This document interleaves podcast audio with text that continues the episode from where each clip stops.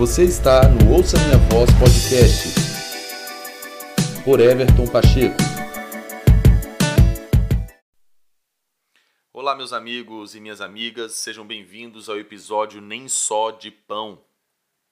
Jesus, quando estava sendo tentado por Satanás no deserto, ele vai fazer referência a esse texto da lei, lá de Deuteronômio capítulo 8, mas eu quero usar aqui Mateus capítulo 4, a partir do verso 1, quando está fazendo essa referência a respeito da tentação de Jesus e para fundamentar do que se trata esse episódio. Diz o texto: Então Jesus foi levado pelo Espírito ao deserto para ser tentado pelo diabo. Depois de jejuar 40 dias e 40 noites, teve fome. O tentador aproximou-se dele e disse: Se és o filho de Deus, manda que essas pedras se transformem em pães. Jesus respondeu: Está escrito: Nem só de pão viverá o homem, mas de toda a palavra que procede da boca de Deus. Esse texto ele é muito poderoso, né? Na verdade, esse trecho desse diálogo de Jesus aqui com Satanás, desse momento da tentação do Senhor, é tão profundo o conteúdo espiritual que existe só nisso daqui que nós poderíamos falar a respeito por horas. Fato é que Jesus estava ali, como o próprio texto diz, é, já mesmo sentindo fome depois de 40 dias e 40 noites jejuando, Jesus estava com fome, seu corpo físico estava sentindo fome. Seu corpo físico estava debilitado e carente de alimento, necessitando de alimento. Então, isso era uma necessidade é, real que Jesus estava tendo no seu corpo naquele momento. E é exatamente por isso que Satanás vai tentá-lo é, sugerindo que o Senhor Jesus se manifestasse como Deus, no poder de Deus, né, indagando se ele era o Filho de Deus. E, e Jesus havia vindo para ser o segundo Adão, o homem que foi o homem perfeito, que passou por todo o processo, que foi obediente ao Pai até a morte, morte de cruz, veio para morrer na cruz e assim condenar o pecado na carne. Então, não era propósito de Jesus se manifestar como Deus nesse aspecto, porque Jesus estaria saindo de, de, de debaixo da palavra do Pai, da ordem do Pai para ele, e estaria sucumbindo diante da tentação, desobedecendo, não é? Então, o ponto é que Jesus estava com fome, tinha essa necessidade iminente de alimento, porque o seu corpo estava debilitado por tantos dias sem é, se alimentar. Então era uma necessidade real.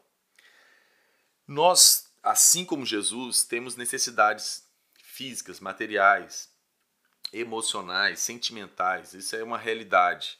Nós somos seres humanos, nós estamos aqui nessa era, nesse corpo, e isso nos faz ter várias necessidades. Necessidades listas, necessidades que fazem parte dessa realidade que nós estamos experimentando nesse corpo e nessa era. Assim como Jesus, nós temos necessidade de alimento, nós temos necessidade de lazer, de diversão, não é? nós temos várias necessidades.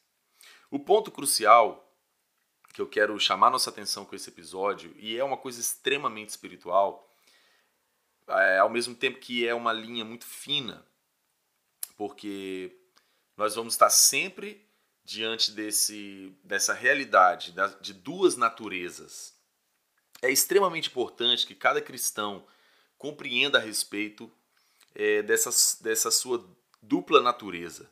Nós estamos num corpo, nós temos uma natureza humana que sim foi corrompida pelo pecado original, por isso que Romanos 3:23 diz que todos pecaram e destituídos estão da glória de Deus. Então, o próprio Paulo em Romanos capítulo 7 vai descrever a respeito dessa guerra, dessa luta que existe dentro de cada um de nós é, quando nós nascemos de novo, da luta que nós queremos fazer o bem, mas nesse corpo nós não conseguimos, porque nós encontramos uma natureza corrompida dentro de nós, que está num processo de santificação, de regeneração, de transformação à imagem de Jesus, ou seja, Jesus está tomando nosso, nossa natureza, tá, nós estamos tendo uma troca de natureza dessa nossa corrompida pela pura e perfeita do Senhor Jesus. Mas isso é um processo que vai terminar no dia do Senhor, ou seja, nós vamos estar sempre nesse processo. A alegria que nós temos é que Filipenses 1,6 diz que aquele que começou a boa obra é fiel para completá-la até o dia de Cristo. Então, isso é extremamente importante. Mas o fato é que quando nós compreendemos que nós temos essas duas naturezas, uma natureza é, de um novo homem que nasceu de novo em Cristo, é, que o espírito, como Jesus falou, está pronto, mas ele diz que a carne é fraca, ou seja, por isso que Paulo vai falar em Romanos 7 que ele tinha essa luta, o bem que eu quero fazer eu não faço, mas o mal que eu não quero fazer isso eu acabo fazendo. Ele termina essa essa esse discurso, essa reflexão dizendo: miserável homem que eu sou, quem me livrará do corpo sujeito a essa morte? Exatamente a morte desse, desse conflito, né? De ser suscetível ao que a carne deseja, o que a natureza corrompida é, cobiça, mas ao mesmo tempo que nós, em nosso espírito, estamos amando a Deus e desejosos por agradá-lo e cumprir a sua lei, viver na sua vontade, na sua palavra. Então ele diz: Miserável homem que eu sou, quem me livrará do corpo sujeito a essa morte? Então ele destaca o corpo. Enquanto estamos nessa, nesse corpo corruptível, nós estamos enfrentando essa luta. Por isso que o próprio Paulo em Gálatas também, capítulo 5, ele vai falar sobre essa, essa guerra do espírito contra a carne, da carne contra o espírito, ele se opõe. Dito tudo isso, por que, que eu quero falar e ressaltar isso? É para a gente entender esse aspecto dessa, dessa natureza dupla que nós temos, que nos coloca em, em uma situação bem desafiadora. E o que, que acontece? A, similar, a similaridade com Jesus, quando ele estava sendo tentado aqui no deserto, é a mesma que nós estamos enfrentando diariamente aqui. Ou seja, Jesus estava com fome, ele realmente tinha uma necessidade. Porém, a necessidade de alimento físico, material de Jesus, não era mais importante do que a sua necessidade espiritual, no seu homem espiritual. É nesse caminho que eu quero estar com você aqui nesse episódio. Então eu vou lá no texto original a respeito de nem só de pão vive o homem, que é, é Deuteronômio capítulo 8. Deuteronômio capítulo 8, verso 3. Olha só, esse texto é interessante, vai nos ajudar a compreender melhor a respeito do que nós estamos tratando aqui. É o seguinte, o texto fala o seguinte, olha, assim ele os, os humilhou e os deixou passar fome. Olha só o texto. É, Moisés está aqui falando, inspirado pelo Espírito, instruindo o povo, e ele diz: Assim Deus os humilhou e os deixou passar fome. Mas depois os sustentou com maná, que nem vocês nem os seus antepassados conheciam, para mostrar-lhes que nem só de pão viverá o homem, mas de toda palavra que procede da boca do Senhor. Então note que interessante, que Deus ele provou o povo no deserto. Deus é, ensinou o povo. Deus humilhou o povo para eles para que eles compreendessem que o ponto crucial do sucesso da vida deles não era ter as suas necessidades terrenas satisfeitas, mas era eles viverem debaixo da perfeita vontade de Deus. Nisso estava o sucesso, nisso estava ah, o ser bem sucedido para o povo de Deus. O que é o que permanece a mesma coisa hoje para nós. Deus ele não teve nenhum tipo de constrangimento, vamos usar essa, palavra. Deus não teve nenhum tipo de problema de provar o povo, os humilhando, fazendo com que eles aprendessem que a necessidade de fato que eles tinham não era de pão físico, porque isso não era um problema, porque Deus é o provedor, Ele é o Pai, Ele é o provê, Ele provê todas as coisas, dele procede todas as coisas. Então, essa não era a necessidade que eles tinham. A necessidade que eles tinham, como nós hoje, era de viver na plenitude da vontade de Deus. Que é, é nesse lugar que de fato nós vamos estar sempre supridos e completos e satisfeitos. Então Deus humilhou, Deus provou, Deus ensinou o povo que eles aprendessem a lição que o que eles deveriam valorizar como de ponto mais crucial, mais fundamental para a vida deles, era satisfazer a Deus, obedecendo a Ele, agradando a Ele, vivendo alinhado com o seu coração, porque assim o seu povo estaria então suprido, satisfeito e completo. Isso é uma coisa que nós precisamos aprender de uma forma é, é, muito clara, porque de fato nós estamos num corpo mas o nosso pilar, mas a nossa essência, mas a nossa é, é, nosso, nossa realidade principal é que nós somos espírito, que nós somos homens, mulheres, seres feitos à imagem e semelhança de Deus para viver com Deus, para estar com Deus, para conhecer a Deus, para adorar a Deus, para estar na Sua presença. Esse é o ponto crucial da nossa existência. Nós somos feitos à imagem e semelhança de Deus para podermos desfrutar dele, para estar com ele.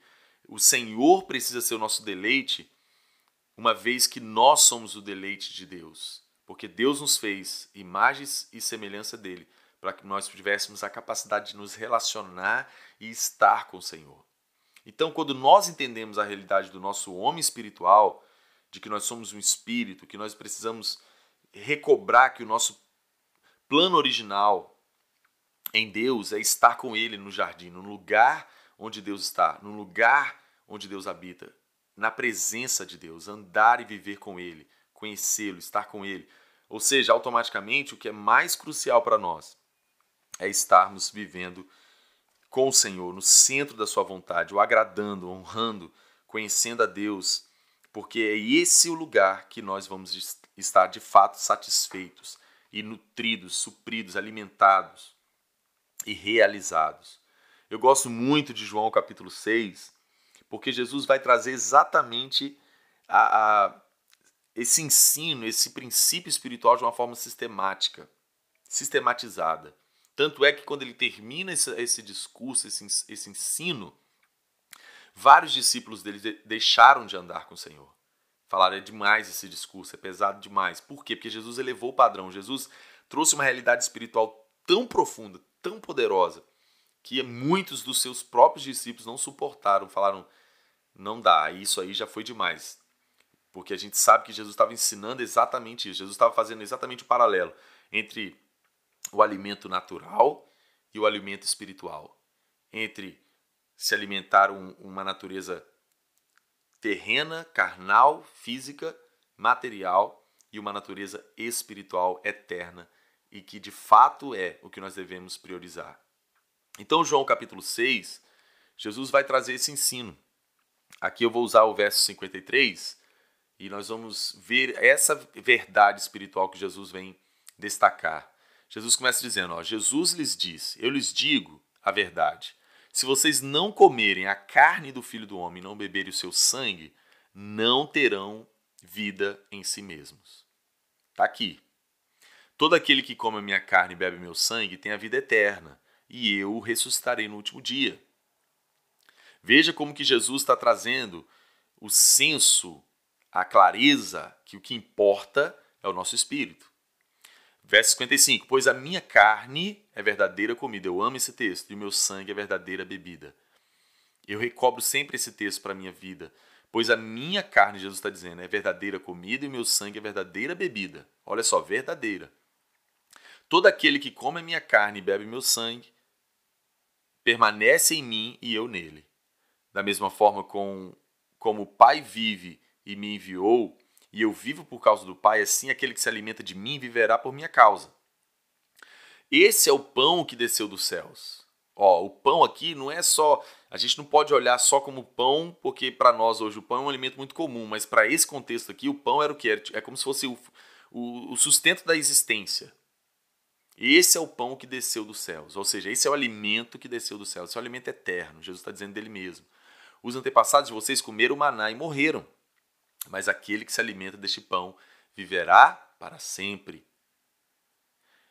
Isso é muito importante. Olha que forte isso daqui. Jesus está trazendo essas duas realidades ficando muito clara aqui. Existe a necessidade terrena que nós temos, que Jesus teve quando estava sendo tentado lá. Por isso que Satanás induziu, tentou instigar, falou: oh, transforma essas pedras aqui em pão e come, você está com fome. E Jesus falou: realmente eu estou com fome.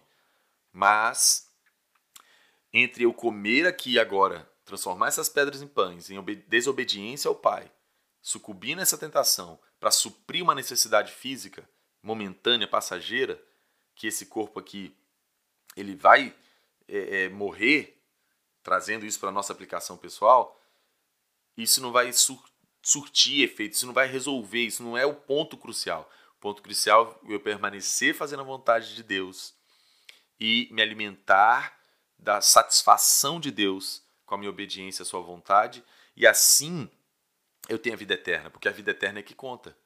A gente é tão roubado pela realidade desse mundo que a gente acha que essa vida aqui, nessa era e nesse corpo é, é o todo. E não é. Essa vida comparada com a vida eterna é absolutamente nada. É, um, é uma unha, é uma agulha, é uma coisa que completamente significante. A eternidade é que conta. Porque no propósito eterno, no plano original, eterno é quem nós somos. Tanto é que o nosso espírito não morre, nem mesmo o espírito de um ímpio ou de um justo, não morre. Ou alguém vai passar a eternidade com Deus, ou alguém vai passar a eternidade sem Deus, porque o homem foi feito em e semelhança de Deus, o homem foi feito para estar com Deus no seu espírito. Por isso que nós precisamos recobrar que o mais importante não é o alimento físico, material, o pão que se come hoje, mas que mesmo assim esse corpo vai é, morrer, vai sucumbir e essa necessidade vai ser suprida por um momento, mas daqui a pouco esse corpo vai estar com fome de novo, com necessidade de pão de novo. Mas o, o nosso espírito, quando se alimenta de Jesus, que Jesus é verdade. Jesus é verdadeira comida, é verdadeira bebida. Jesus está dizendo o seguinte: ó, o que de fato importa é vocês terem comunhão comigo. Porque quem come da minha carne e bebe meu sangue permanece em mim e eu nele, ou seja, comunhão, aliança.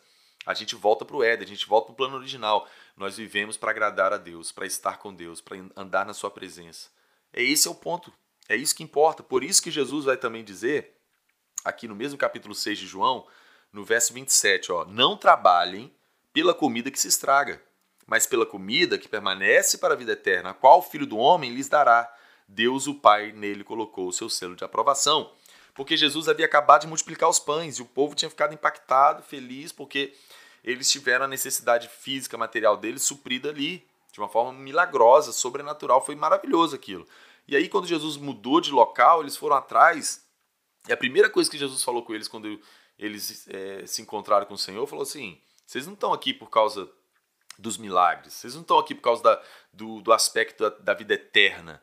Vocês estão aqui por causa do, da multiplicação do pão, que vocês comeram pão, satisfizeram a sua necessidade física material e ficaram satisfeitos. Vocês não entenderam que o ponto crucial, o mais importante, não é esse pão físico, é o pão espiritual, eterno, que você só vai estar realmente completo, satisfeito, alimentado, suprido, quando você comer da minha carne e beber do meu sangue.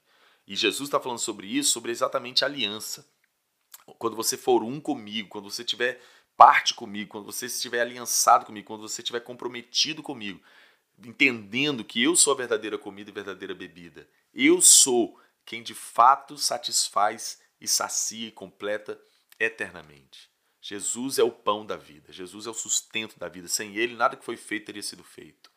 E é por isso que nem só de pão vive o homem, mas de toda palavra que procede da boca de Deus. Nem só de pão, nem só de satisfação. Note que o texto está dizendo nem só. Olha que como é, é, é uma linha fina e é uma coisa que nos desafia. Porque ele não está falando contra a gente trabalhar pelo pão, pelo suprimento físico, material. Então, nem só existe essa necessidade, mas ela não é o ponto crucial, ela não é o ponto mais importante. O ponto mais importante, se eu tiver que passar uma necessidade física momentânea para poder agradar a Deus, eu tenho que ficar com o alimento celestial, eterno, com a vida eterna, vivendo na presença de Deus para agradá-lo, porque essa é a verdadeira comida e a verdadeira bebida, porque a eternidade é o que conta. A vida com Deus é o que conta.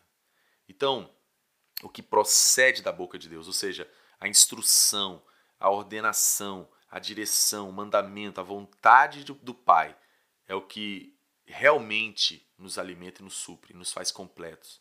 Quando nós nos alimentamos da palavra, quando nós vivemos a vontade de Deus em obediência, aí sim, de fato, nós estamos sendo supridos e alimentados, porque a verdadeira comida, a verdadeira bebida é andarmos na verdade, é comprarmos a verdade, abraçarmos a verdade que é Jesus. Comer da sua carne, beber do seu sangue, a verdadeira comida, a verdadeira bebida que nos supre, que nos alimenta eternamente porque assim nós estamos fazendo a vontade do Pai.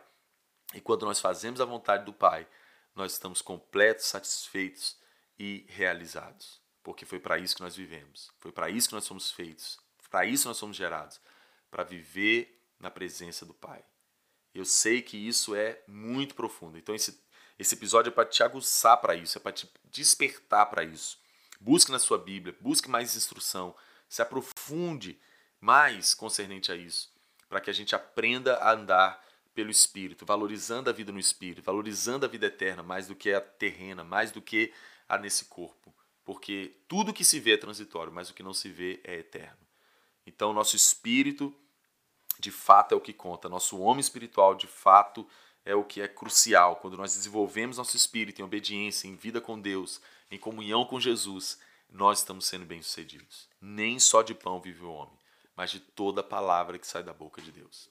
Que o Senhor nos abençoe e nos ajude e que esse episódio contribua com você para a glória de Deus. Forte abraço, meus amigos, minhas amigas. Em nome de Jesus. Tchau, tchau.